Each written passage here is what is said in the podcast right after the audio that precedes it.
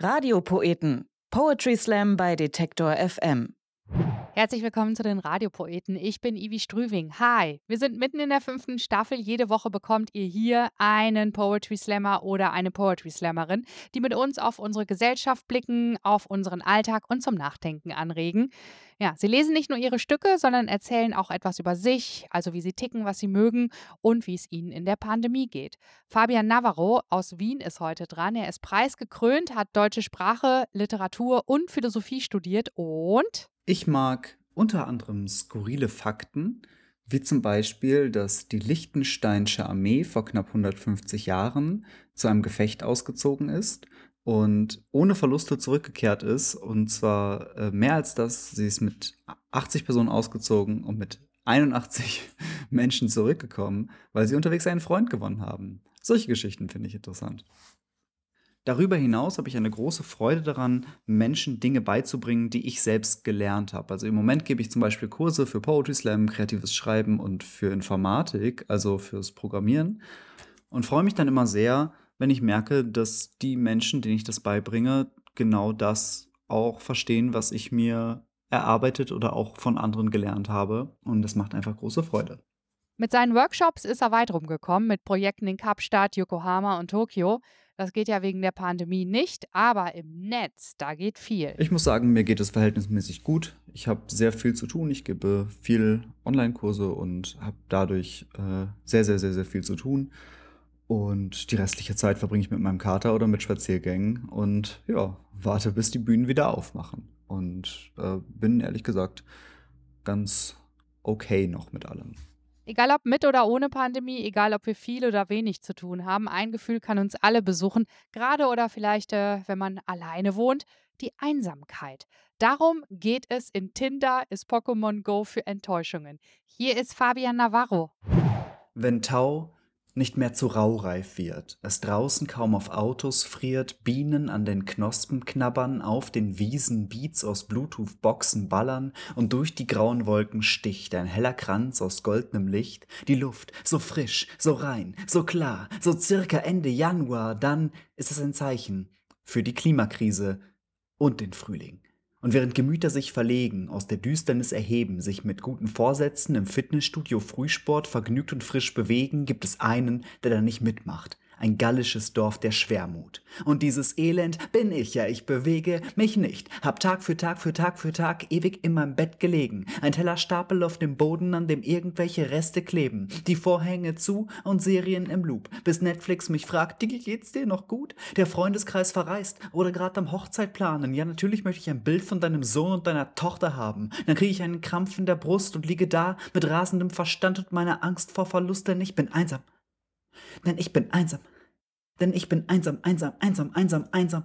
So einsam, dass es mir an Herz und meine Nieren geht. Ich werde seltener gedrückt, als Türen auf den Ziehen steht. Wenn diese Einsamkeit kickt, ja, dann streichele ich meinen Kater, doch er haut mir seinen Schweif ins Gesicht. Mein Lieferdienst erkennt mich, bin der fleißigste Kunde, emotional stabil wie ein Jengerturm, nach der dreißigsten Runde. Ich verzehr mich so nach Nähe, doch wer will mich schon haben? Ich bin wie ein Schwarz-Weiß-Film in noch tristeren Farben. Wenn es doch eine Sache gäbe, die es mir ermöglichen würde, Menschen auf einem oberflächlichen Level zu bewerten, sie kennenzulernen, aber nicht zu viel, um dann, im Momenten, in denen ich mich dazu bereit fühle, die Person zu treffen, zu entscheiden, wie nah ich sie an mich heranlassen möchte, in der Hoffnung, dass auch sie einsam und auf der Suche nach etwas menschlicher und oder körperlicher Nähe ist. Die erste Stunde Tinder ist ein Rausch. Es fliegen Bilder in Kaskaden über dem Bildschirm in Nu, kriege von den Gesichtern und Körpern schlicht nicht genug. Hey, du bist cool, du bist schön, ich finde dich interessant, Gott verdammt, warum hast du da ein Gewehr in der Hand?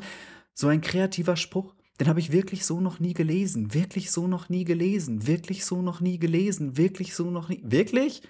Wenn du was Undefiniertes suchst, dann schau dir meinen Bizeps an. Ich weiß nicht, was ich will, aber dein Profil, das zieht mich an. Wenn dich in Bestzeit nach rechts swipe, einen echt netten Text schreibt, dann sei dir sicher, dass kein Bild, das ich schicke, ein Teil meines Geschlechts zeigt. Wenn du sagst, nein, vielen Dank, dann habe ich's gecheckt. Hier gibt es nur gute Vibes. Das ist Flotten mit Respekt.